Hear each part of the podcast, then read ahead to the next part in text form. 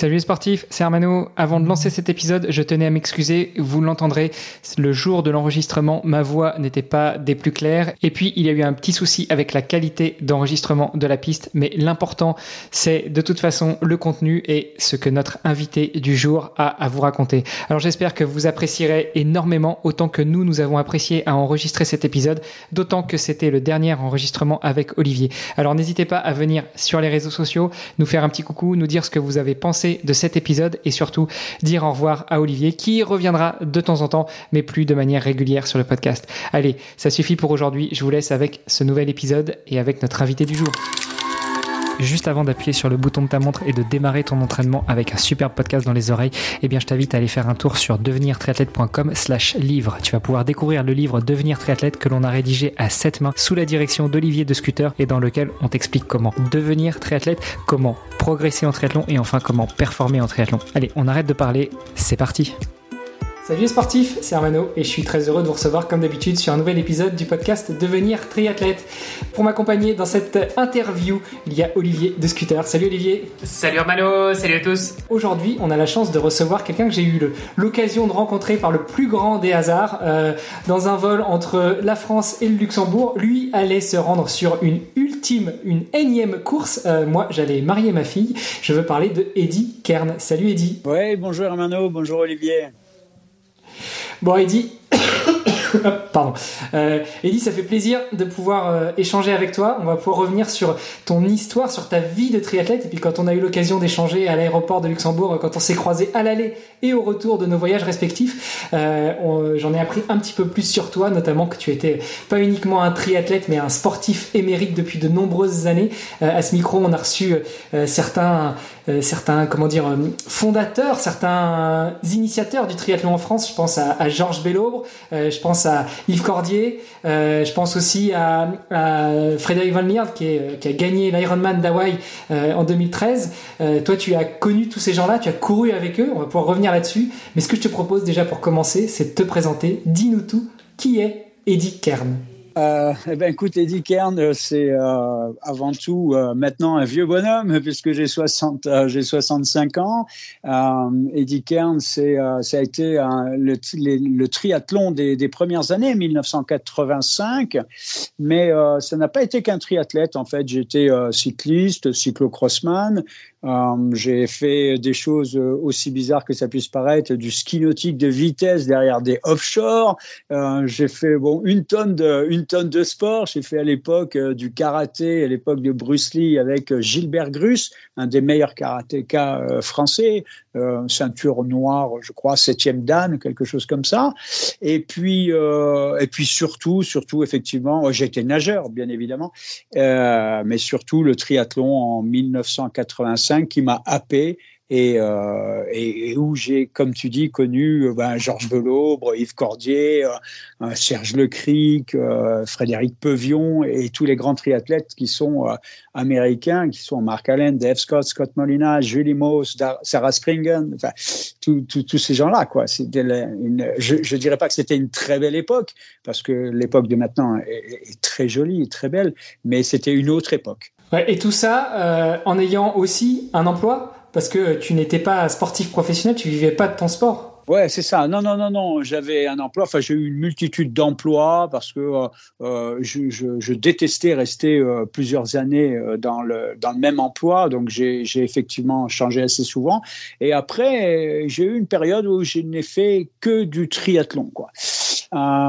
cette période, j'ai eu eu une période de coupure aussi où je suis parti beaucoup au Népal.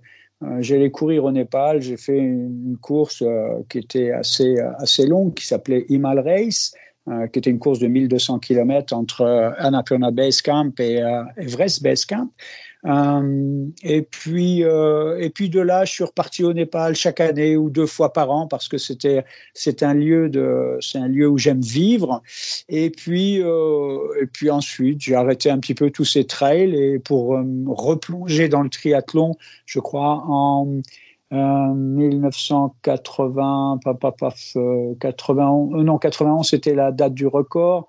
Euh, dans les années 2000, je crois. Et, en fait, j'ai replongé au triathlon avec une épreuve qui s'appelait le, Norseman, en fait. Bah, l'épreuve aussi, on a reçu euh, quelques finishers, que ce soit hommes et femmes du Norseman. Je sais pas si tu as remarqué hein, dans, dans, notre visio, quand tu as commencé à parler du Népal, déjà au début, quand tu as parlé de cyclocross, et puis après, quand tu as parlé du Népal, les yeux d'Olivier se sont mis un petit peu à briller. Donc, pour la petite histoire, on a reçu aussi sur ce podcast son papa, euh, Xavier de Scooter, qui lui a fait le Népal, mais en vélo. et, et, à la base, Olivier est cycliste. Euh, et, cyclocrossman aussi. Donc euh, vous avez pas mal de points communs. Hein. Olivier, ça te dirait de finir un peu comme Eddie à 65 piges, aussi frais, aussi joyeux, aussi sportif? Ah bah j'espère bien, j'espère bien, c'est le but. ouais, le, alors pour, pour parler du cyclocross, bien sûr, j'ai fait, je faisais beaucoup de cyclocross au Luxembourg, en Belgique, en Allemagne, parce que c'est la région. Hein. Ouais, c'est d'abord c'est la région, puis en plus il y avait la possibilité de gagner un petit peu d'argent, donc c'était euh, plutôt sympa. Et puis euh, et puis euh, concernant le Népal, ouais, c'est 20 ans que j'y vais. Je suis allé huit fois sur l'Everest, alors pas le sommet bien évidemment parce que ça coûtait beaucoup trop cher pour monter pour faire un sommet, mais j'aime beaucoup la, la, région du Solo-Kombu. Ton papa, s'il a, il a traversé le Népal, doit connaître. Le solo kombu, c'est plutôt minéral, hein, que les annapurna, c'est plutôt végétal. Et moi, je me sens bien dans le, dans le minéral. Quoi. Bon, euh, on a compris. Donc, tu parlais de, Luxembourg, de Belgique. Tu as vécu aussi au nord-est de la France. Maintenant, tu as, bougé un petit peu. En fait, euh, maintenant, on t'appellerait un slasher. C'est-à-dire tu fais un petit peu de tout au niveau du boulot, tu fais un petit peu de tout au niveau du sport, tu fais un petit peu de tout au niveau des endroits où tu vis. Euh, et puis, et puis tu as la banane, tu as l'air heureux. Oui, oui, oui, tout à fait. Ouais, j'ai vécu un petit peu partout. J'ai vécu en Allemagne, j'ai vécu euh, ouais, un petit peu partout en France. Et puis, euh, je, suis venu, euh, je suis venu ici en Haute-Ariège, euh, la terre de, mes parents qui sont décédés maintenant. Donc, je ne sais pas réellement pourquoi je suis revenu ici, puisque j'ai travaillé longtemps, pendant plus de 20 ans à Paris, en tant que responsable d'un établissement balnéaire. Et puis, c'est ici, en fait, c'est ici que je me sens bien, parce que je suis là, j'habite moi dans la montagne, hein, sur la route d'Andorre. Donc, euh, ouais, je m'y sens bien. Il y a l'Ariège, il y a de l'eau, il y a la montagne. Et, euh, euh, ça me fait penser un petit peu. J'ai, essayé d'écrire un ouvrage qui s'appelle L'hippocampe des montagnes. Et parce que l'hippocampe, puisque j'étais maître nageur de, formation, et puis l'hippocampe, c'est le cheval. Et au Népal, les chevaux du vent, ça représente quelque chose. Et, euh, et, donc, ouais, je me sens bien ici. Ça me fait moins loin que le Népal et, et je suis dans ma montagne, quoi. Ouais, c'est ce que j'allais dire. T'es moins haut, mais c'est aussi moins loin que le Népal et c'est assez minéral, j'imagine. Voilà, c'est ça. Ouais, ouais, c'est très minéral. Ici, c'est très minéral. Et moi, je, quand je sors de, de mon lodge, hein, puisque c'est comme ça que je définis euh, mon, ma petite maison, quand je sors de mon lodge, c'est tout de suite pour grimper sur les cailloux, quoi. Euh, écoute, je te propose de revenir un petit peu en arrière. Euh, tu nous disais que tu as, fait beaucoup de sport, tu en as essayé beaucoup. Euh, c'est quoi pour toi ton premier souvenir de sport? Quand est-ce que tu as commencé véritablement à pratiquer le sport? Ah ben écoute, je crois que j'ai pratiqué le sport la première fois, c'était en Allemagne. Euh, je devais avoir euh, 6 ans, euh, ouais, aux alentours de 6-7 ans. Et euh, mon premier sport, ça a été la natation, parce que figure-toi que j'étais euh, au lac de Friedrichshafen, là-bas en Allemagne, et je marchais, je me souviens, sur une espèce de rambarde en bois. Je suis tombé dans l'eau, je ne savais pas nager. Et euh, ma mère, qui, elle, ne savait pas nager non plus, était sur le bord. Je, disparais, je disparu sous l'eau et euh, pour rejoindre ce bord, j'ai essayé de. J'étais sous l'eau, je me souviens. Je, marchais avec mes mains sous l'eau, puis j'ai réussi à rejoindre la berge comme ça. Et ça a été mon, ma première expérience sportive de natation. Et à partir de cela, eh ben, ça y est, je me suis lancé. Euh, enfin, ma mère m'avait inscrite, euh, m'avait inscrit à un club de natation, et puis je me suis mis à faire à faire du sport. Et le deuxième souvenir, c'était un vélo un vélo que j'avais eu en, cadeau de couleur pourpre violette et euh, je m'étais mis euh, au cyclisme et pareil j'étais jeune déjà et euh, et, ouais c'est je, crois que je faisais déjà du triathlon sans savoir que ça existait. Moi, c'est ce qu'on disait aussi avec Georges Bellobre et avec Yves Cordier. C'est des gens qui ont découvert le triathlon quand il est arrivé en France, mais mine de rien, dans leurs plus jeunes années, déjà quand le tri est arrivé en France, ils étaient déjà plus si jeunes que ça, pour ainsi dire. Et puis quand en, se remémorant leurs, leurs jeunes années, c'est ce qu'ils disaient, ils étaient déjà un petit peu nageurs, ils étaient déjà un petit peu coureurs, ils étaient déjà un petit peu cyclistes, et donc ils faisaient déjà un petit peu du triathlon sans le savoir. Et finalement, beaucoup de gamins euh, font un peu de triathlon sans le savoir. Après, il y a ceux qui découvrent véritablement le sport et qui s'y mettent, et maintenant c'est d'autant plus facile, c'est véritablement un sport très populaire. Et puis, euh, il y a les gens comme toi qui font partie de la génération de ceux qui ont découvert le triathlon quand il est arrivé en France. Tu te souviens de cette, euh, de cette arrivée de ce sport, de cette arrivée officielle du sport du triathlon en France. Comment tu l'as vécu? Eh bien, écoute, euh, moi, ça m'a, ça j'ai l'impression que, j'ai l'impression en fait que j'étais fait pour faire du triathlon sans le savoir. Euh, quand euh, quand j'ai entendu parler du triathlon, je me suis pas dit euh, c'est un sport pour moi parce que euh, je, tout m'attirait, tous les sports m'attiraient parce que je suis un passionné. Quand euh, quand je touche quelque chose, je le fais avec passion. Et puis d'un seul coup, on parlait du vélo. Moi, le vélo, c'était euh, bah, c'est moi un vélo c'est magnifique. Été vacciné avec un rayon de vélo. Euh, nager c'était l'eau et euh, j'étais enfin bon j'ai fait plein de choses. J'étais plongeur pour l'armée mais mais je, vivais dans l'eau et, et, la course à pied c'était euh, courir après les filles. Donc euh, c'était c'était euh, c'était donc comme on dit le triathlon. Et quand c'est arrivé en France je me suis dit ben, il faut ouais il faut que je fasse ça. Et, et, et, et mon premier triathlon figure-toi que ça a été ça a été euh, euh, le triathlon de Nilvange euh, en, Lorraine. Et, tout de suite, j'ai fait Nice en 1985. Euh, parce que bah, il fallait que je découvre tous, ces gens qui qui, étaient eux des véritables athlètes. Moi, j'étais pas un athlète, j'étais un touche à tout quoi. Attends, ça m'intéresse de savoir ce que tu appelles un, un, vrai athlète, ou en l'occurrence un vrai triathlète, et pas un touche-à-tout. Euh, on, on, a coutume de dire quand même que, en tout cas avant, pour être bon dans le triathlon, il fallait pas être bon dans un sport, mais, mais bon dans les trois, et en tout cas euh, mauvais dans aucun des trois. Toi, si je comprends bien, tu étais nageur, tu étais cycliste, Bon, sur la course à pied, tu me dis que tu courais après les filles, mais j'imagine qu'elle devait courir vite, parce que tu devais courir quand même vite et longtemps, euh, surtout quand on, on, connaît ton tout dernier palmarès, mais on y reviendra sur la fin. Euh, donc c'est quoi pour toi un, un vrai triathlète versus un touche-à-tout? Ah bah, je, crois un, vrai triathlète pour moi c'était euh, ouais c'était quelqu'un qui avait une alimentation qui était correcte c'était quelqu'un qui était rigoureux quelqu'un qui était euh, passionné par par une seule chose en, en l'occurrence le triathlon. Euh, c'était quelqu'un qui avait euh, sans doute un corps de rêve qui avait des abdos dessinés des épaules qui avait tout ça moi je n'étais euh, j'étais rien de tout ça. J'ai l'impression que j'étais un ouais, un, homme ou un jeune homme, euh, bah, j'allais dire banal, avec euh, avec plutôt des poignées d'amour sur le ventre et, voilà, pas grand, euh, euh, 1m69. Pour moi, un triathlète, c'était un mec qui faisait 1m80, 1m84, 85, enfin, qui, qui était tanké euh, comme, un char d'assaut, quoi. Et euh, j'avais cette image-là du triathlète, le GI avec, avec son poignard à la cheville. Enfin, c'est, voilà, j'avais cette image. Et moi, je correspondais pas du tout à ça. Euh, plutôt petit gros, j'allais dire ouais, petit gros, euh, sans plus, quoi. Et, et, sans doute pas, pas énormément confiance en moi à l'époque, quoi. Bon, nice en 1985, si j'ai bien calculé, tu avais 27 ans. Euh, c'est ta première expérience en triathlon? Ouais, ouais, ouais. Enfin, première vraie expérience après celui de Nilvange Ouais, ouais. Nilvange, c'était un triathlon qui était un peu particulier parce qu'on nageait dans une piscine.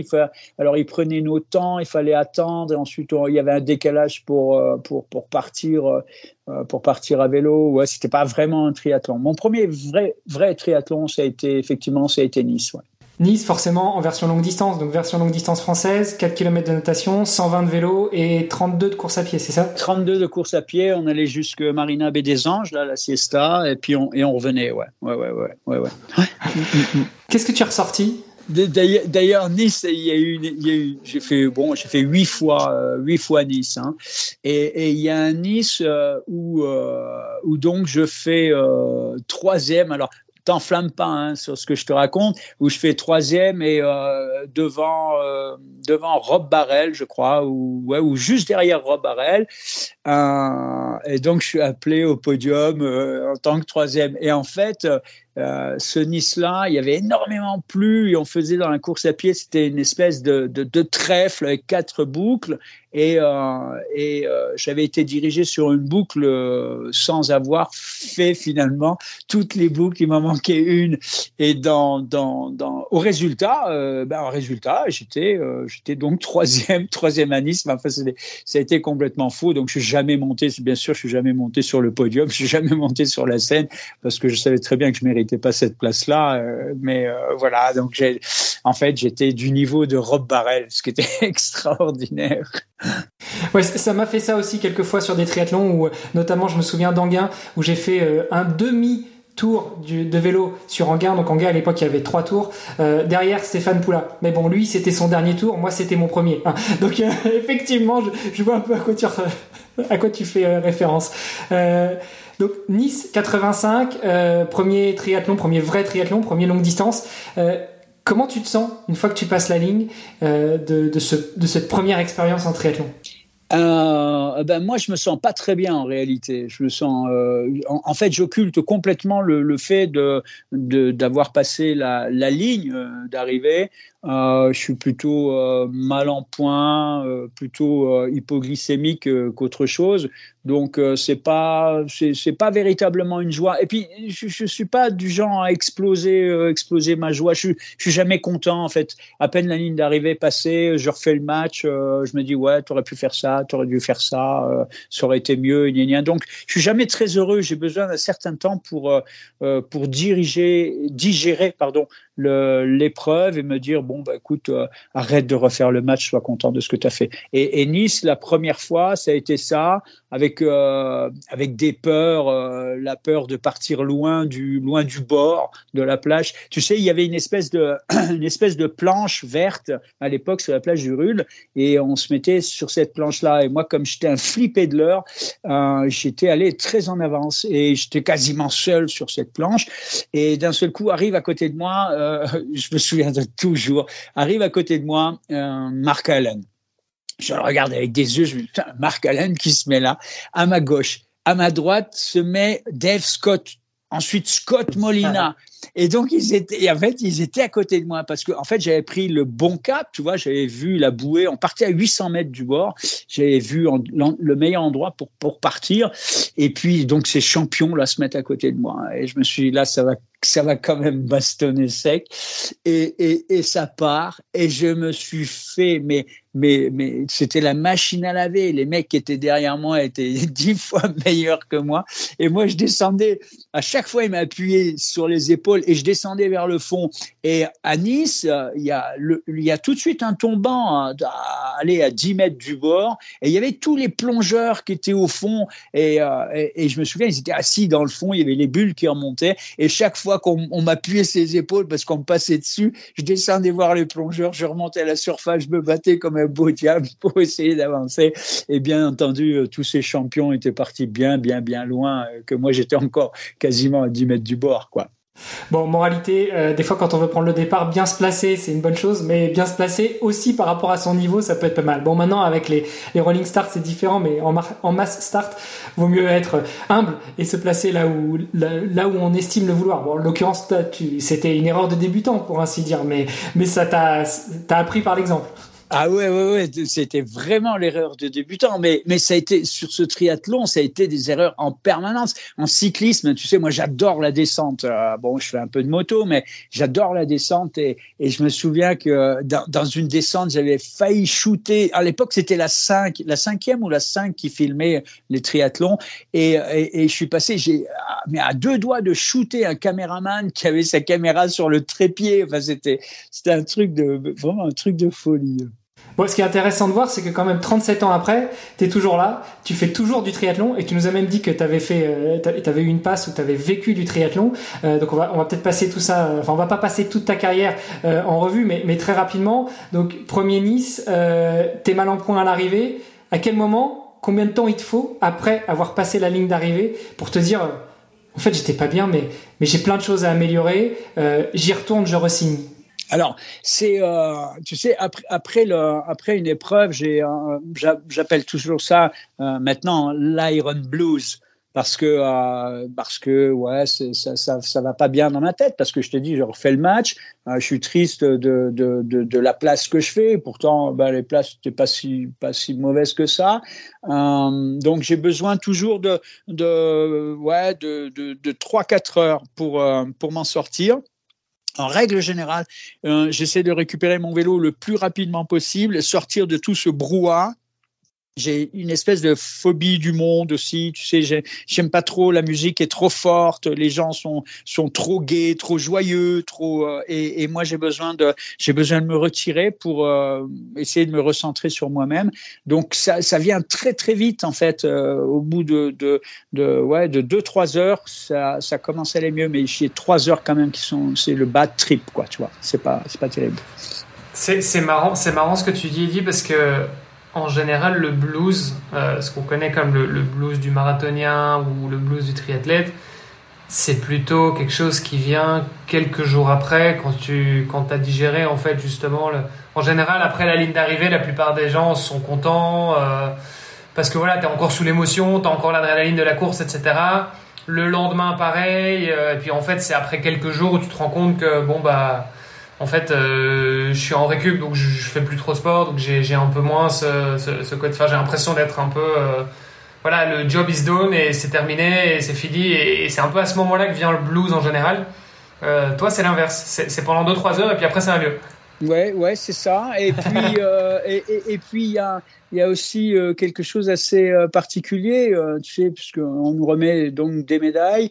ma médaille est, est, est toujours posée sur la, la, table du salon, et puis elle va y rester pendant, ça dépend, enfin ça dépend des épreuves. Et tant qu'elle n'est pas accrochée, je suis pas sorti de l'affaire tu vois. Et ça dure quelquefois, euh, ouais, une semaine. Enfin, selon l'épreuve, ça peut durer une semaine, dix jours. Et puis ensuite, elle se retrouve accrochée, euh, accrochée sur mon mur. Et ça y est, là, je sais que je suis sorti de, je suis sorti de l'épreuve, quoi. Euh, mais très très rapidement, j'ai besoin de de, de, de, de m'inscrire ou de m'engager mentalement ou physiquement d'ailleurs sur une autre épreuve, quoi. C'est c'est très. J'ai l'impression j'ai l'impression que je vis toujours très très mal finalement ces, ces arrivées parce que tout simplement je suis, je, suis jamais content de moi quoi.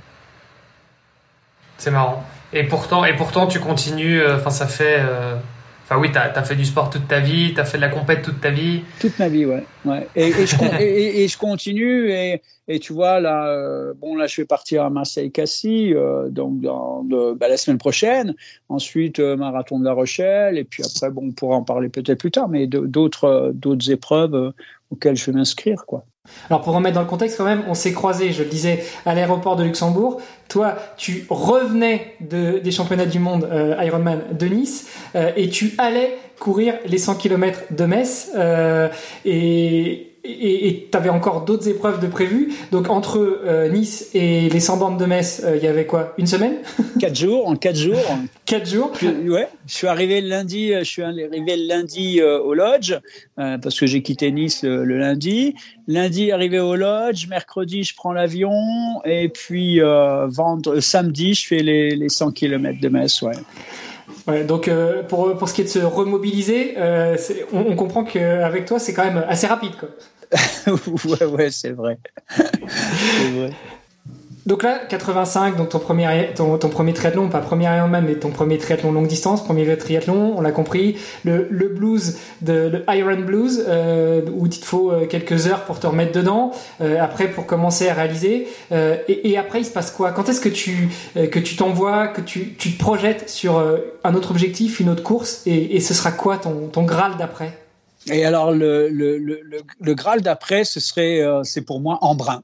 Euh, c'est faire embrun et, euh, et, et, faire embrun et embrun dans la tête. Et, et, je me lève le matin en pensant à embrun et je me couche le soir en pensant à embrun et, euh, et en même temps euh, et en même temps je fais du VTT je fais je fais plein de VTT parce que euh, euh, voilà parce que parce que j'aime le VTT également. Enfin j'aimais le VTT et puis et donc je me dis ben voilà faut faut t'inscrire à embrun. Mais comme je veux pas aller à embrun uniquement pour pour faire embrun je trouve une course VTT en Suisse qui s'appelle la Cristalpe et je prends ma, ma, ma, camionnette, j'avais une, une, Renault 4 F6 auquel j'avais mes vélos, je dormais dedans. Et, je pars je pars en Suisse faire cette, cette, cette course VTT, une course de 110 km à l'époque, je crois, la Cristalpe et je reviens de cette course VTT pour aller faire pour aller faire Embrun. Parce que euh, pour moi, Embrun, c'était alors Nice, euh, effectivement, c'était à l'époque le championnat du monde. Hein. D'ailleurs, j'ai encore, j'ai encore la médaille de championnat du monde de Nice, qui est une médaille qui doit faire 2 cm carrés, euh, qui est en espèce de cuir et, qui était championnat du monde. Donc, ça représentait quelque chose, les championnats du monde. Mais pour moi, c'était Embrun. Embrun, c'était ouais, c'était le Graal, quoi. Alors raconte-nous comment se passe ce premier embrun qui était déjà en format Ironman? Alors, il n'a jamais été label Ironman, mais il, il était historiquement déjà format Ironman.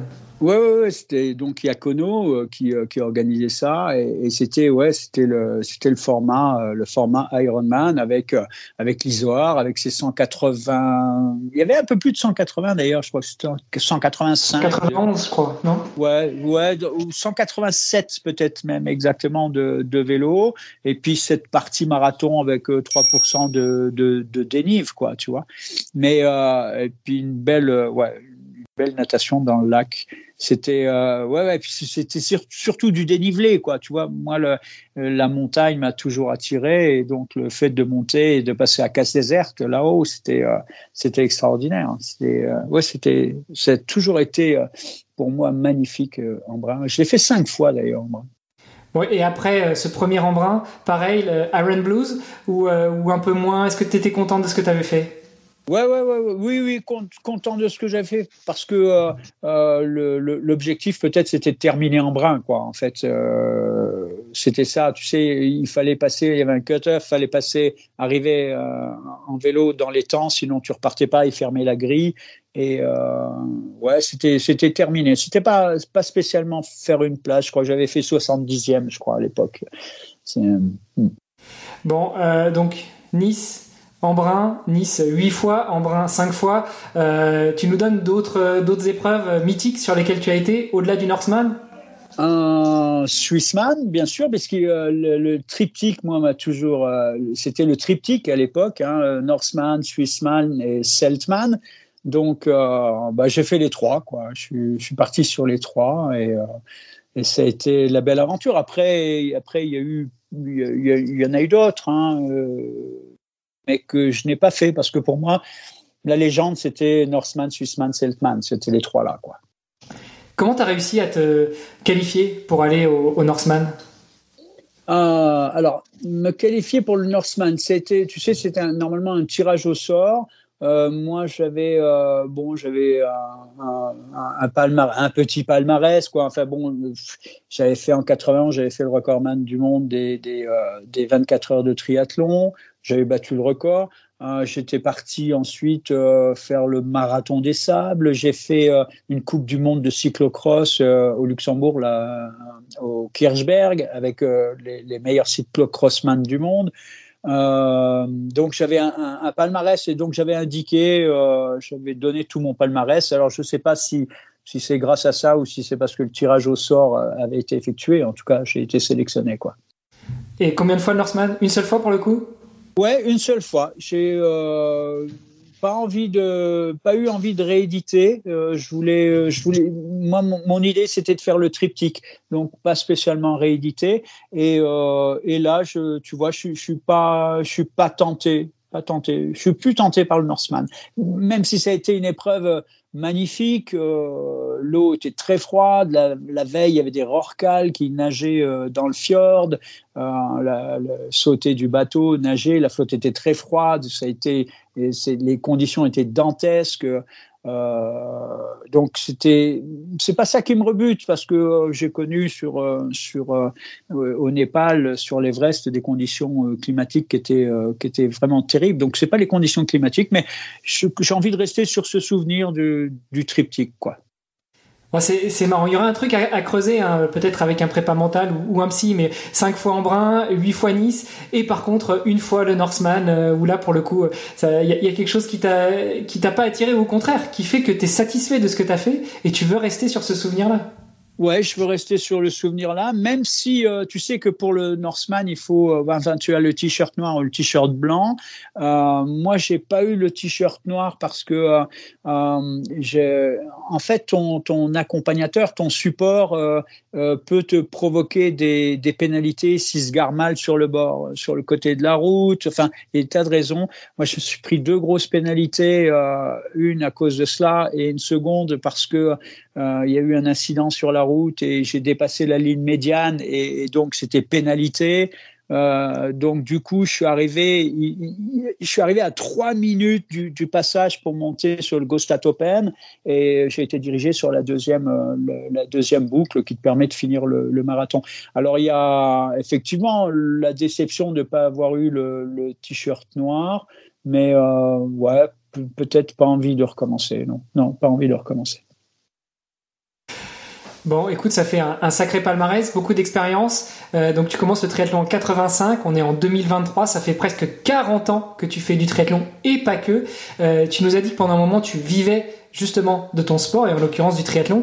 Euh, tu peux nous expliquer un petit peu en quoi consistait cette vie de sportif professionnel?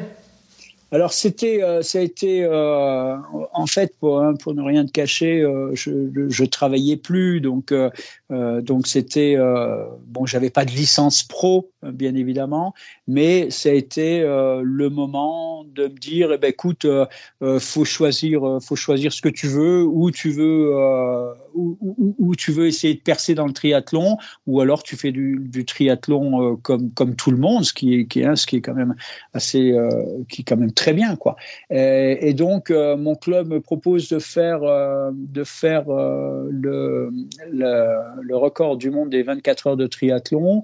je fais ce record-là et je bats ce record-là avec des distances, je sais plus, 21 km de nage, 210 de vélo, 80 à pied. Et, et après, euh, je me retrouve à, à, signer des autographes, à faire des, des télés, des téloches, enfin des choses comme ça. Donc euh, je me dis ouais, ça y est, euh, faut se lancer. Je me lance et puis euh, je suis invité partout sur des triathlons de, de, de, de, région quoi. Et sur les triathlons de région, euh, je fais je, je, fais pas premier quoi. Je veux dire le, le recordman du monde qui fait dixième sur un triathlon de, de région je trouvais que ça l'affichait mal. Donc je décide de vivre du triathlon et, euh, et je, je, te dis, je déjeune triathlon, je, je dors triathlon, je fais que ça. Je, là, je me mets une alimentation correcte, euh, je descends à 56 kilos, je roule tous les jours. Euh, les potes roulaient le samedi et le dimanche parce qu'ils travaillaient pas, et moi le samedi et le dimanche, je voulais me reposer. Enfin, je me reposais jamais, je me suis jamais reposé, mais euh, mais je m'entraînais tous les jours, euh, enfin tous les jours, tous les jours j'allais nager, je courais, je roulais en vélo, j'avais euh, deux trois entraînements par jour euh, que, que, que j'accusais bien hein, d'ailleurs, hein, ça, ça, ça, fonctionnait bien, mais l'époque n'était pas, j'allais dire, n'était pas favorable au professionnalisme pour des gens comme moi. Tu vois, il y avait que des gens comme Cordier, euh, des gens qui étaient dégagés, des, triathlètes qui étaient dégagés comme euh, comme Serge, Serge Lecric, quoi. Tu vois, qui était militaire, euh, voilà, qui eux vivaient de, pouvaient vivre du triathlon, quoi. Moi, c'était, la messe était dite, quoi. C'était pas possible. C'était pas possible.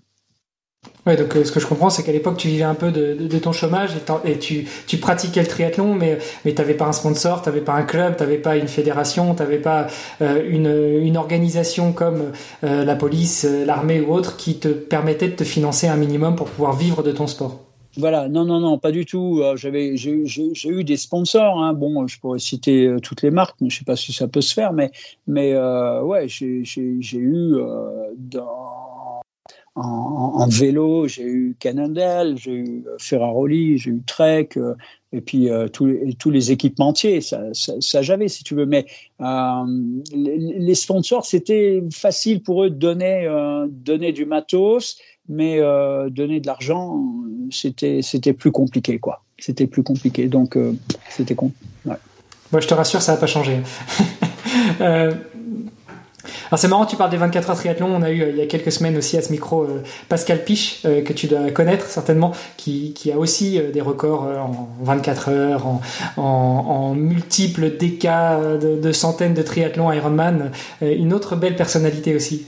Ouais, ouais, ouais, ouais, tout à fait. Avec, euh, enfin, je, je, suis de temps en temps euh, ce qu'il fait. C'est vrai que c'est euh, assez impressionnant et, euh, et j'ai toujours pour habitude de dire que euh, en fait c'est c'est pas continuer si tu veux continuer, ça t'évite ça t'évite de vieillir, tu vois. C'est euh, tu vieillis pas parce que euh, parce que t'arrêtes, mais euh, voilà, c'est ça. Il faut, euh, je crois qu'il faut garder constamment le pied à l'étrier en permanence. Ça, c'est important. Et Pascal Piche, eh ben c'est exactement ça, quoi. Je veux dire, il n'est pas prêt d'arrêter. Et je souhaite de de, pas arrêter. Ceci dit, j'ai vu j'ai vu que Yves Yves Tabaran a décidé de, de couper. Ça y est, il arrête il arrête le triathlon, en tout cas l'Ironman. Ouais, certainement qu'il arrêtera, qu'il arrêtera pas euh, la pratique euh, par ailleurs. Mais bon, écoute. Euh, donc tu nous dis, pour toi, le secret de la jeunesse finalement, c'est, c'est de pas arrêter.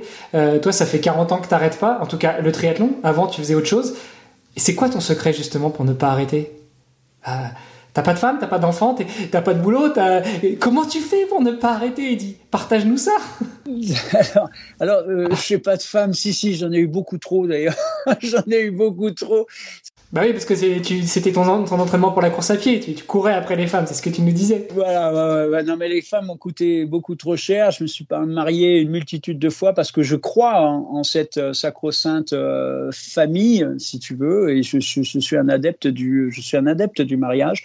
Donc euh, chaque fois, je voulais me marier, chaque fois, je voulais fonder des familles, mais à chaque fois, mon esprit était ailleurs. Et puis euh, était dans, le sport, dans le triathlon, j'avais que ça, donc ça ça collait pas. J'ai eu des aventures avec des athlètes femmes, en tout cas une que je ne citerai pas, je ne veux pas la citer, mais de très très très haut niveau, qui, qui était championne du monde. Et tu vois, même là, ça n'a pas marché. J'ai eu des femmes qui ne faisaient pas de sport et ça ne marchait pas. Donc euh, pourquoi est-ce que pourquoi est-ce que je continue? Ça, ce serait peut-être euh, ça, ce serait peut-être euh, assez intéressant, mais je laisse euh, je laisse la réponse à mon psychiatre. je te la je te la donnerai pas, même si même si j'ai des pistes. Tu sais, lors du je, me souviens lors du recordman du monde, il y avait donc il y avait des journalistes, il y avait des, enfin il y avait un, un, petit peu tout le monde quoi, et, et il y a un journaliste en direct qui qui me pose la question et qui me dit euh, mais pourquoi vous faites ça? Euh, et, et, naturellement, je lui dis, parce que tu sais, j'ai une cassette euh, enregistrée, naturellement, je lui dis, eh bien, c'est pour avoir une identité.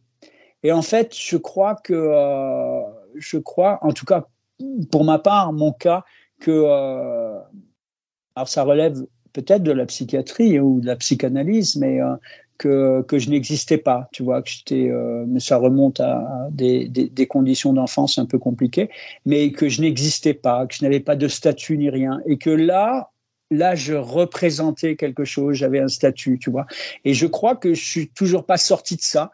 Euh, j'ai rien à prouver à personne, j'ai plus rien à prouver moi, mais euh, ou alors me prouver à moi-même et uniquement à moi-même. Et c'est pour ça que je ne décrocherai pas il est hors de question que je décroche. Faut, faut qu'on se revoie, il faut qu'on parle tous les deux. ouais, ouais, mais j'ai, ouais, en privé, je pourrais te raconter, euh, ouais, te raconter mon enfance et, euh, et je crois que, tu sais, en, en fait, chez, euh, chez, les, chez les acteurs, chez, ces gens-là, il y a beaucoup de, de timidité, euh, et, pour combattre justement cette timidité, ils font de la scène, ils font, ils font du théâtre, des films, enfin des choses comme ça. Et chez le sportif, il y a, je crois, une espèce de, peut-être pas chez tous, mais une espèce de flagellation, quoi. Il y a, il y a, ouais, je, pense que euh, la, douleur physique, parce que hein, va, quand même pas se cacher derrière le petit doigt, il y a de la douleur physique euh, ben, cette douleur physique, elle, est, euh, elle, alimente euh, nos, nos problèmes psychiatriques, j'allais dire. Est-ce que tu dirais que justement, en tout cas de, de, l'analyse que tu en fais, cette douleur physique, elle, va soulager un petit peu ta, ta douleur mentale, ta douleur euh, psychique, euh, agir un peu comme comme comme de la, enfin je sais pas comme comme certaines personnes qui se scarifient par exemple?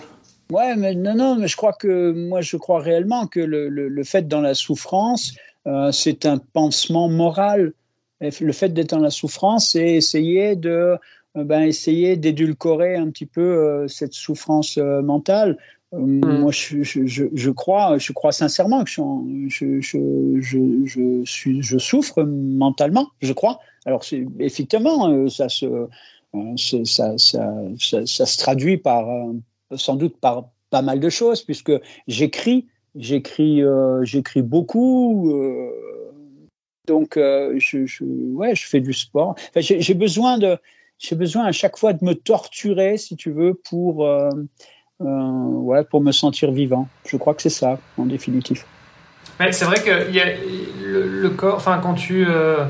Euh, euh, tu sais, on dit ça notamment pour l'accouchement des femmes qui peut être parfois très douloureux. On leur dit, ben voilà, on va aller appuyer sur certains points d'acupuncture pour justement te faire penser à autre chose en fait.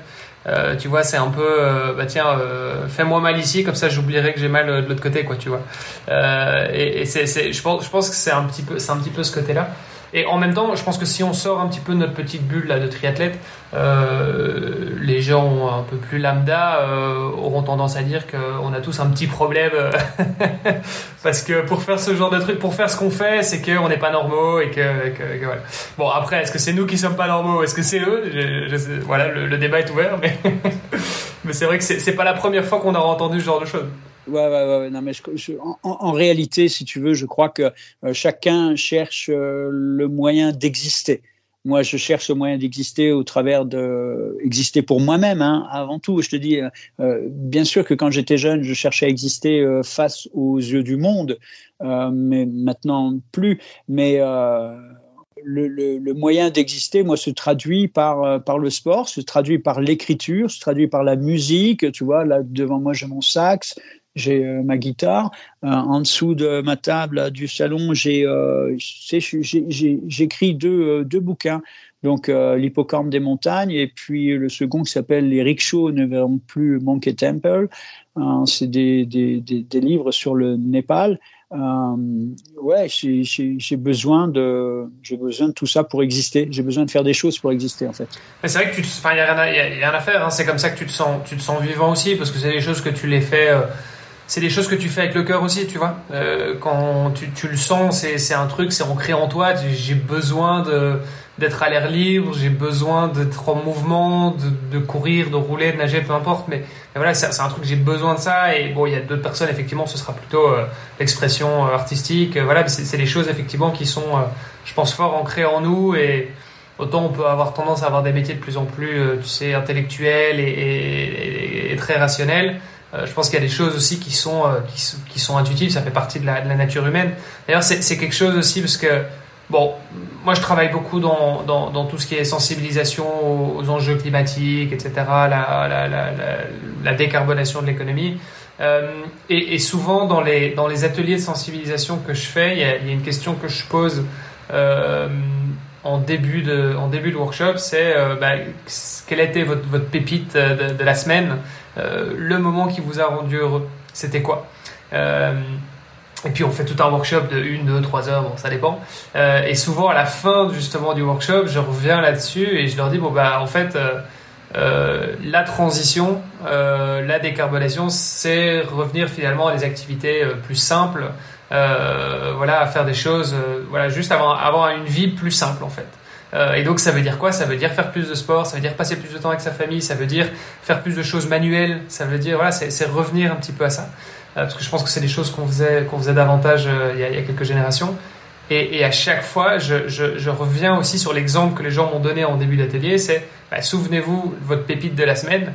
Bah, pour la très grande majorité d'entre vous, c'était que des choses bas carbone. Et donc et c'était des choses simples. C'était quoi? C'était c'était me balader euh, avec mon chien euh, voir le lever du soleil euh, passer un moment avec des amis avec mes enfants aller faire du sport faire de la musique danser chanter. Enfin voilà c'est ça qui, qui te rend fondamentalement heureux. Donc donc ça a du sens. Je, Oui, mais je comprends tout à fait ce que tu dis. Enfin, moi, je résume en une phrase, c'est le retour aux sources tout simplement. Euh, tu vois, moi, voilà, j'ai, moi j'ai ma voiture, j'ai, une voiture, hein, euh, mais quand je descends au village, euh, ben, j'y vais en vélo, quoi. Tu vois, enfin, j'ai 3 km pour aller au village, mais j'y vais à vélo. Et, ouais, je me sens bien quand, quand je fais des choses simples, tu vois. J'ai, deux poissons rouges, ben, je me sens bien quand le matin je me lève et que j'ai nourri.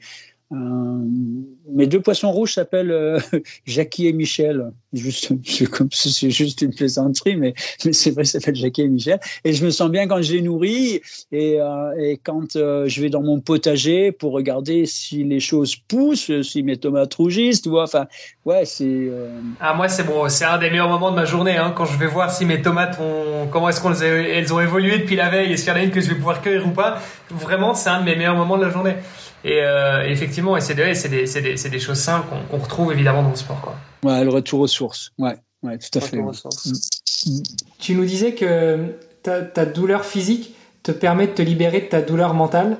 Euh, pourtant, parfois, et notamment sur de l'ultra, sur de la longue distance, sur de l'Ironman, quand tu arrives au marathon, que tu es au, au, 20e, au 30e, que t'en peux plus, que t'as plus de jambes, que tu es, euh, en manque de, de sucre, que tu es déshydraté, tu souffres véritablement physiquement. Et, et, et souvent, ce qu'on dit, c'est qu'on va rechercher les ressources dans le mental. Comment tu fais, toi, pour que le physique, la douleur physique libère ta douleur mentale, mais qu'en même temps, ce soit ta douleur mentale qui te permette de libérer ta douleur physique Qui de l'a fait de la poule hein Alors écoute, moi c'est assez simple. J'ai une compagne, euh, j'ai eu une compagne extraordinaire que j'aime beaucoup, euh, que j'aime encore beaucoup. Et, euh, et, et, lors d'un, lors de, de, de, du Seltman, en fait, euh, j'étais très mal, je pouvais pas m'habiller, faisait froid, crevait, j'étais en cours et, et donc, euh, tu sais, il faut ton support. Elle, était mon support. Et euh, quand je voulais marcher, elle me disait, écoute, tu fais ce que tu veux, tu, tu vomis, tu, tu fais ce que tu veux, mais tu cours. Euh, et, quand là, je fais, euh, tu vois, quand je fais une course, là, quand je fais un iron ou quoi que ce soit, que je suis vraiment dans le dur, je pense, je pense à ce qu'elle me dit. Elle me disait, euh, voilà, tu, voilà, elle disait pas tu vomis, elle disait tu dégueules.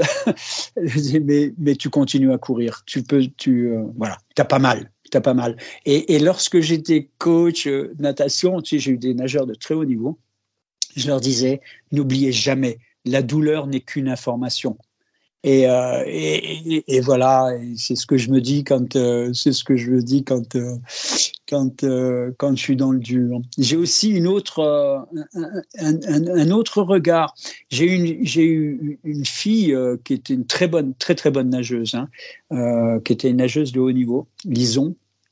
Et lors d'une sélection pour, elle était jeune, hein, une sélection pour la Comène, je lui ai expliqué, je lui dit, écoute, voilà, euh, j'essaie toujours d'expliquer avec des métaphores. Ça fonctionnait bien avec elle. Et je lui dis, tu vas prendre un marteau euh, dans, ta main droite, tu vas poser ta main gauche sur, la table. Tu vas donner un, un, coup de marteau sur le pouce et tu vas voir, ça va te faire mal.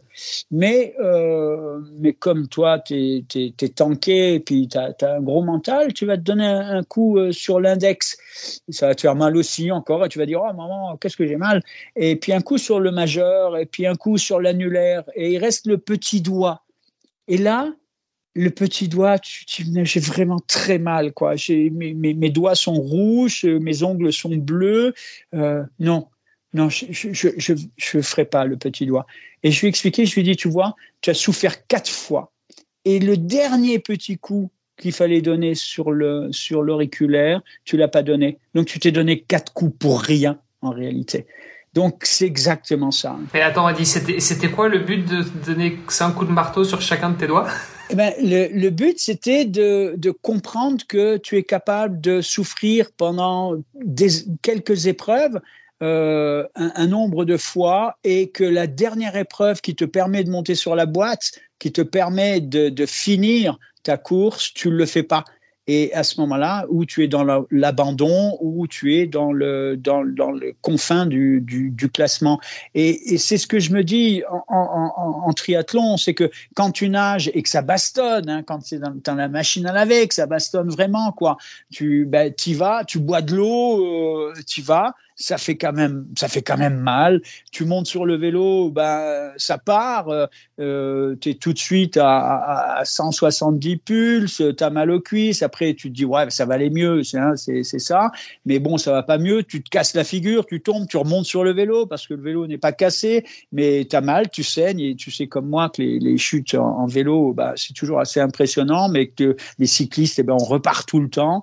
Et puis, euh, tu arrives à la course à pied, euh, marche pas, et puis euh, tu passes 10 km, 15 km, 20 km, et puis tu arrives au 25e kilomètre et tu vomis hein, parce que tu es quasi hypo, et, et puis tu arrêtes, tu dis non, j'en peux plus. Et en fait, tu as fait tout ça, tu as fait la natation, tu as souffert, le vélo, tu es tombé, les, les, les débuts de course à pied, et puis t'arrêtes à 25 bornes, quoi. Non, ça, tu, non, ben non, tu, tu, tu dégueules, tu, mais tu, tu vas au bout. Et c'est ce dernier petit coup de marteau sur l'auriculaire, tu vois, qui te fait, euh, qui te fait aller au bout et il faut avoir juste le courage de le faire.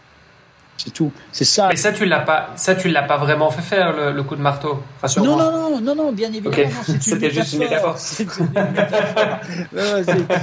C'était une métaphore. Non, je sais pas jusqu'à quel point. Non, mais comme, comme, comme t'es fort dans ton délire, tu vois, je me dis jusqu'à quel point est-ce qu'il est, il a, il a poussé le truc, quoi. Mais euh, ok, d'accord. Mais tu sais, euh, c'est aussi comme les, c'est comme mes tatouages, tu sais, je, je, je, je suis tatoué, tout, tout, mon dos est tatoué, ma, fa ma face est tatouée, enfin, mon, le, le, puis les faces sont, sont tatouées. Et, euh, et, quand je fais mes tatouages au Népal, moi, je n'ai pas, pas trop de temps, je le fais sur mes retours, quand je pars quatre semaines, cinq semaines, je le fais juste sur le retour avant de prendre l'avion. Et donc, c'est euh, le, le, le tatouage dure 7, 8 heures. Et, euh, et c'est vrai qu'on pourrait faire euh, d'abord tous les contours, tu vois, faire un peu les ombres, les choses comme ça, la couleur un petit peu et dire bon ben je le finirai plus tard. Ben non, non, non, tu, tu, tu, vas au bout de ta douleur et tu, tu, tu, tu finis la chose. Il faut toujours finir les choses, en fait. Si, si, si jamais vous découvrez euh, ce podcast et que vous commencez par cet épisode, ne commencez pas par cet épisode pour, pour les néo-triathlètes. Réservez-le pour un petit peu plus tard parce que vous êtes peut-être pas prêt. ouais, mais pensez quand même toujours que euh, euh, il faut aller au bout. Il faut toujours aller, faut toujours aller au bout des choses, quoi. Faut, il, il, il, doit, il doit y avoir un point final. Euh, que ce soit sur une course. Euh, là, tu vois, sur mon, sur mon, premier, euh, mon premier livre que j'écris, si tant est qu'on puisse le, le, le, définir comme un livre, je n'arrive pas à, pas à faire la conclusion. Je n'arrive pas à faire la conclusion parce que faire la conclusion, c'est mettre un point, un point au bout de la phrase. Et, euh, et moi, j'arrive pas à mettre des points au bout de la phrase parce que ça veut, ça veut dire que j'arrête. Donc, euh, j'y arrive pas. Quoi. Pour, là, en l'occurrence, c'est comme ça. Tu dis, euh, bon, il faut, il faut toujours aller jusqu'au bout. Euh, certes, maintenant. Il euh, faut savoir raison garder, hein. attention. Voilà, je veux dire, il y, a, y, a des moments, je pense que faut. Et c'est pas toujours facile de le trouver aussi, ce, ce, ce moment, et d'avoir cette lucidité de savoir, ok, en fait, là Là, il vaut mieux que je, il vaut mieux que je fasse un pas de côté parce qu'en fait, je, vais me faire du mal et que j'aurai potentiellement des séquelles euh, derrière.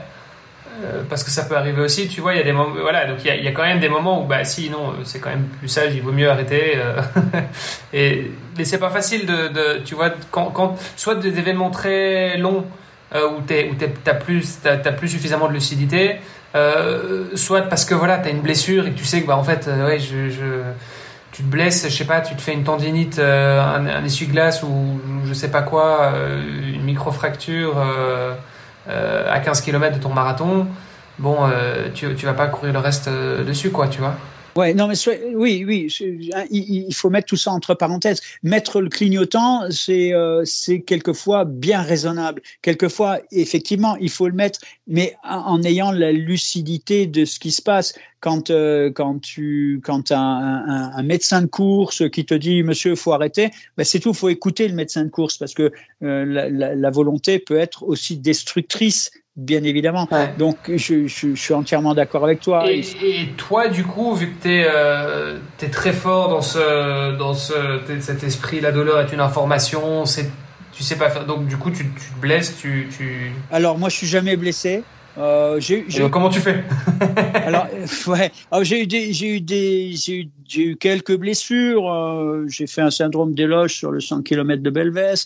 J'ai eu euh, là un problème d'un, d'un, sciatique du poplité externe. Enfin bon, euh, c'est euh, bon à cause d'un accident, mais euh, mais ouais, je, je, je, suis pas blessé. Mais ça, je pense que en fait, c'est pas grâce à moi. Hein, c'est génétique, quoi. Tu vois, tu as des gens qui se blessent tout seuls, enfin qui, qui se blessent parce que leur corps dit stop, parce que parce que oui, voilà, génétiquement, ils sont programmés jusqu'à un, un certain niveau moi je voilà je j'ai pas de blessure ce qui explique aussi probablement pourquoi est-ce que tu es, es, aussi actif, euh, as aussi, tu, tu, prévois aussi peu de récup entre deux trucs, euh, entre des courses qui sont quand même parfois assez conséquentes. Donc, euh.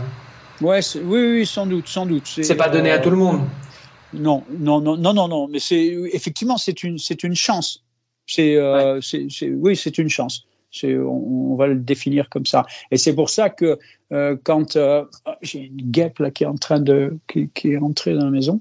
Euh, puis alors si je me fais piquer là, par contre, je, suis très mal parce que tu sais, je fais des des œdèmes de coinque, euh, en fait, avec une, je sais pas si tu sais, euh, enfin bon, voilà, en tout cas, une guêpe qui me pique, c'est pour moi c'est dramatique. J'ai des, des, des, des, stylos d'adrénaline pour éviter de finir aux urgences. Euh... Mon épouse est pareil, il suffit juste que la, la guêpe euh, effrôle sa peau. Elle a même pas besoin de se faire piquer, juste que la, la guêpe effrôle sa peau et, elle commence à faire des œdèmes.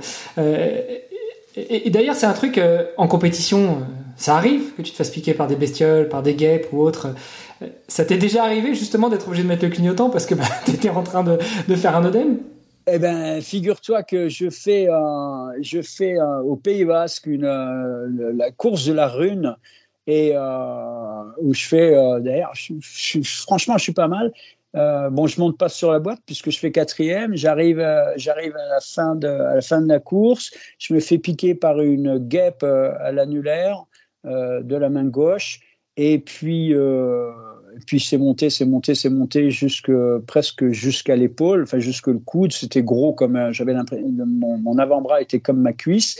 Et, euh, donc là, ouais, j'ai fini aux urgences et ça, ça, a failli très mal se passer, quoi. Mais tu as fini la course quand même. Mais j'ai fini la course, ouais, oui, oui, oui, j'ai fini la course. Euh, à l'annulaire, hein, donc c'était le dernier petit coup de marteau euh, qu'il fallait mettre. Tu l'as pris et après tu as fini la course, c'est ça Eddie, tu, tu, tu, disais tout à l'heure euh, que avant de faire du triathlon, ou en tout cas quand tu débutais dans le triathlon, tu étais petit et, gros.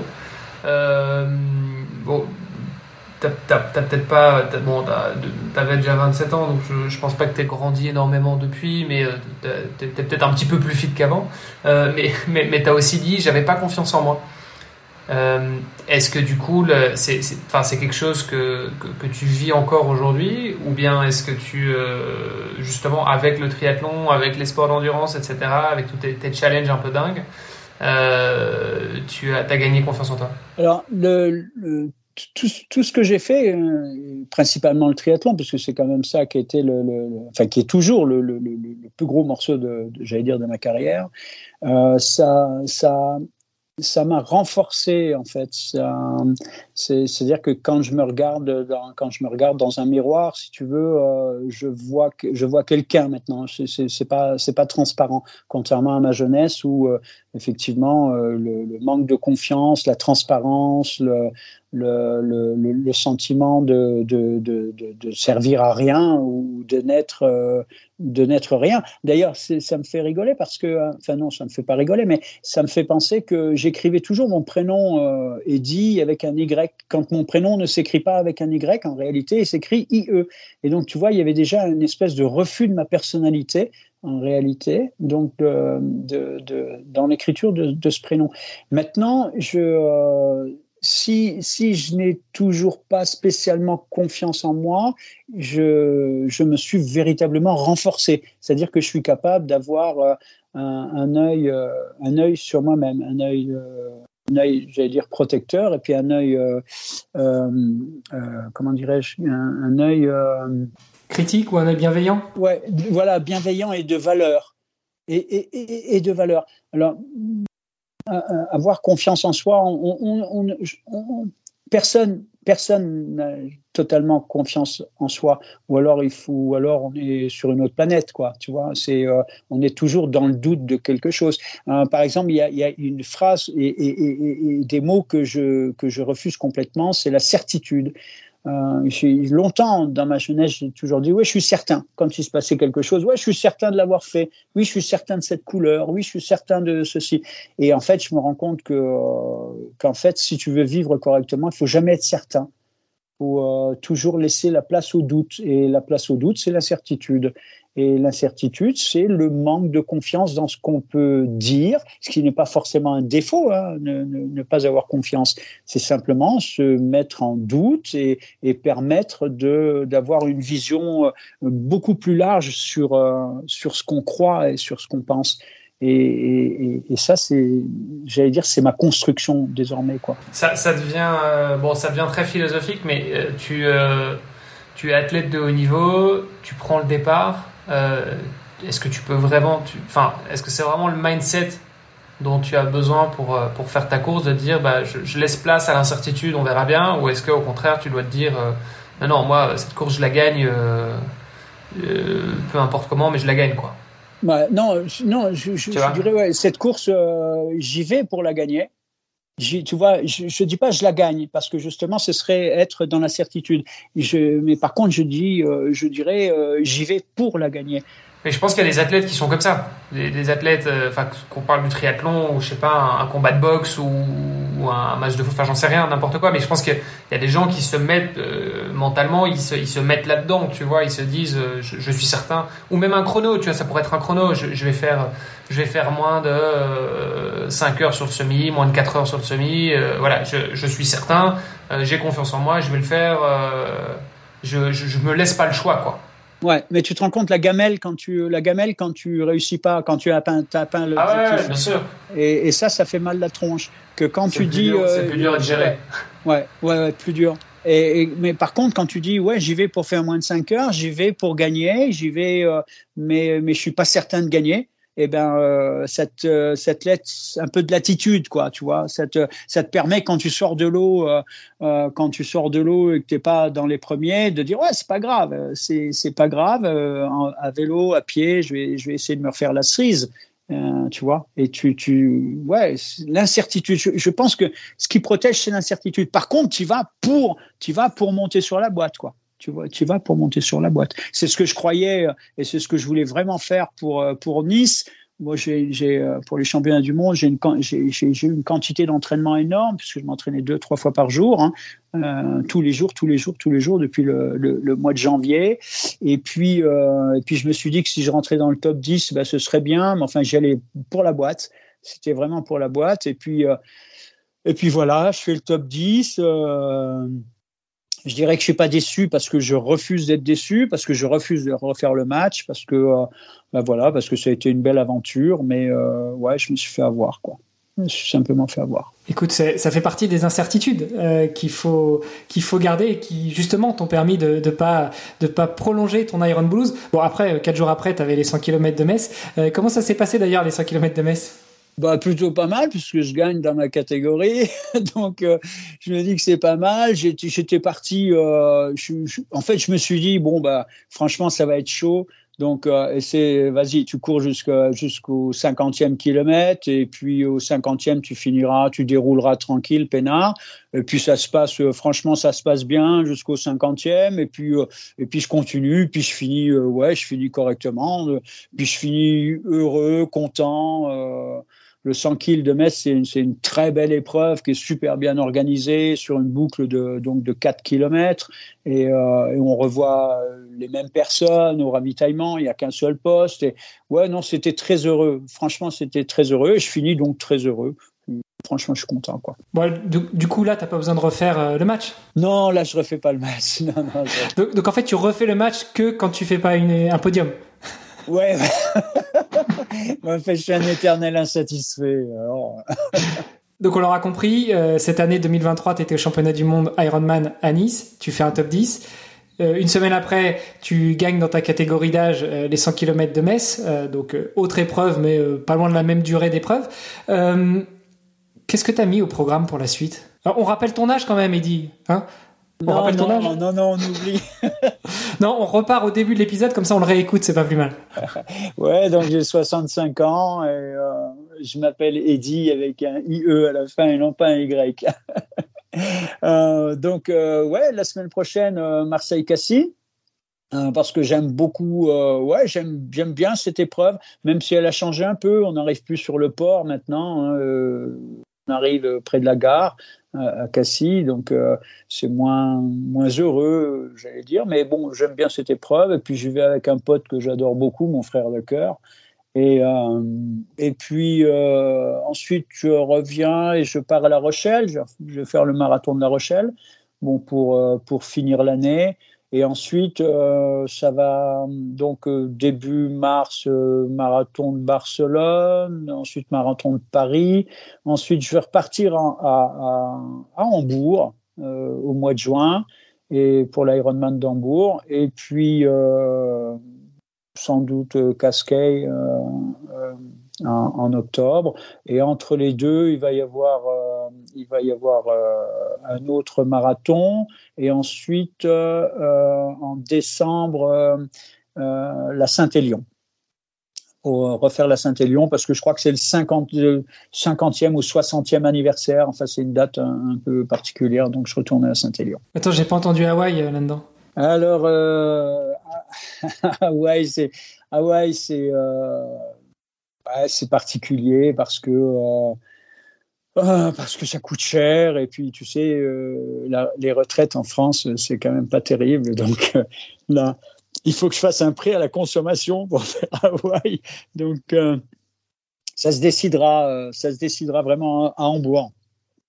À Hambourg si je fais le slot ben ouais on verra bien on verra. En fait j'ai j'ai en réalité, si tu veux, j'ai prévu, j'ai prévu Hawaï. Euh, enfin, j'ai prévu un, des dossiers de sponsoring un peu particuliers dans le sens où euh, euh, je vais créer des contrats de sponsoring qu'à condition d'être qualifié.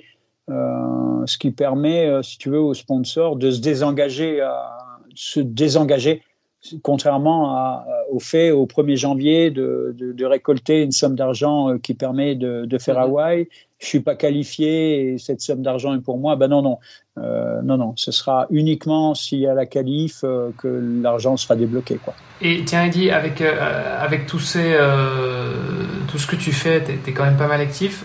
en termes de volume d'entraînement, ça donne quoi en, en heures ou en kilomètres Eh ben, écoute, avec 40 ans de foncier derrière. Avec 40 ans de foncier derrière. Eh bien, écoute, euh, là, je, je, pour Nice, euh, j'étais à 12 000, 12 000 km de vélo, euh, 2000, 2200 à pied et pas beaucoup de nage, en fait. Euh, je suis à 160, 140 de, 140 de nage.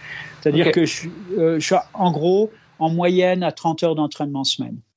Ouais, beau volume à 65 ans, euh, c'est mémorable, je trouve. Euh, du coup, tu nous as donné ton programme pour euh, la fin 2023, pour l'année 2024, mais si tu regardes à plus long terme, euh, tu nous disais en début d'épisode que la clé de la jeunesse, c'est de pas s'arrêter. Toi, tu veux, tu veux rester sur le vélo pour, pour reprendre une, une, une phrase qu'on attribue à Einstein. La vie, c'est comme le vélo. Tu tombes quand tu t'arrêtes de pédaler. C'est exactement ça. Faut continuer, faut continuer de pédaler pour, pour avancer. Ouais, ouais, ouais. Quand est-ce que tu prévois d'arrêter de pédaler? Jamais, en fait? En fait, non, pas du tout. Je prévois pas. Et euh, j'avais, j'avais pour objectif, tu sais, alors moi, j'ai pas, j'ai pas d'idole. Et Dieu sait que je me souviens, je me souviens euh, dans un, dans le parc à vélo à Nice. Euh, euh, la veille, on, mangeait dans une espèce de gymnase et puis euh, il y avait les Français euh, qui étaient là, qui franchement qui n'étaient pas très loquaces, qui disaient pas spécialement bonjour. Enfin, c'était un peu un peu compliqué, mais bon, sans doute la, pression face aux Américains. Et puis il y avait Marc Allen et, et Marc Allen, je lui avais dit bonjour sans pour cela que ce soit un idole, tu vois, je suis pas d'idole moi. Et, et le lendemain ou le surlendemain, euh, on est dans le parc à vélo, je suis près de mon vélo. Marc Allen passe à côté de moi, il s'arrête et il me dit bonjour. Et euh, je, je, critique pas Yves Cordier, c'est un, mec très bien, quoi. mais je sais qu'Yves Cordier n'est jamais venu me dire bonjour. Pourtant, moi, je suis allé lui dire bonjour plusieurs fois. Mais et là, ce, Marc Allen, quoi, qui passe à côté de moi, qui était quand même le champion du monde, quoi, l'athlète ultime, il s'arrête pour me dire bonjour. Et ça, j'avais trouvé ça, j'avais trouvé ça vraiment extraordinaire, quoi. Et toi, tu veux finir comme, comme Marc Allen. Tu veux ne jamais t'arrêter de pédaler et continuer à dire bonjour à tous les, les concurrents que tu croises sur les compétitions. Voilà, moi, je veux mourir sur scène. Je vais mourir sur scène. Eddie Molière. Ouais, Eddie Molière. Eddie, pour, pour finir l'épisode, on a une, une tradition, euh, c'est qu'on demande à notre invité comment, à ton avis, devenir triathlète. Toi qui es triathlète depuis plus de 40 ans, euh, qui ne veut pas t'arrêter, qui veut mourir sur scène ou sur la selle, euh, comment devenir triathlète, Eddie Alors, je crois qu'on devient triathlète, euh, on devient triathlète non pas physiquement, on devient triathlète dans sa tête. On devient triathlète parce que, parce que non pas parce qu'on l'a décidé, mais parce qu'on le rêve. Et, euh, tu sais qu'il faut, euh, il faut vivre ses rêves, il faut pas rêver sa vie. Et euh, si demain, euh, moi j'ai toujours voulu que ma fille soit triathlète parce que euh, parce que c'était une très très bonne nageuse, qu'elle courait bien et donc elle avait juste un petit peu de vélo à faire et, et ça n'a jamais ça n'a jamais fonctionné parce que dans sa tête elle voulait pas être triathlète. Alors on peut être un petit gros, on peut être euh, un petit moche, on peut être petit, on peut être trop grand ou être ou, ou boité ou enfin je sais pas mais à partir du moment où dans sa tête on aura l'envie d'être triathlète, eh bien, on le deviendra et on mettra tout de son côté pour le devenir. Waouh, bah écoute, c'est une belle conclusion. Euh, Eddie, si on veut continuer à suivre tes aventures, si on veut savoir sur quelle course on peut te croiser pour éventuellement venir te dire bonjour, euh, ça se passe où? Est-ce qu'on peut te, te, suivre sur des réseaux sociaux? Est-ce qu'on peut te suivre euh, ailleurs? Est-ce qu'on peut trouver tes livres? Enfin, comment est-ce qu'on fait pour rester en contact avec toi, Eddie euh, ben écoute, euh, sur, sur Facebook, euh, sur Facebook, on peut me demander. J'ai aussi maintenant un Snap. Ouais, je suis jeune, j'ai un Snap. et puis voilà. Et puis sinon, ouais, on peut me demander comme ami. Et puis il y a vraiment aucun problème.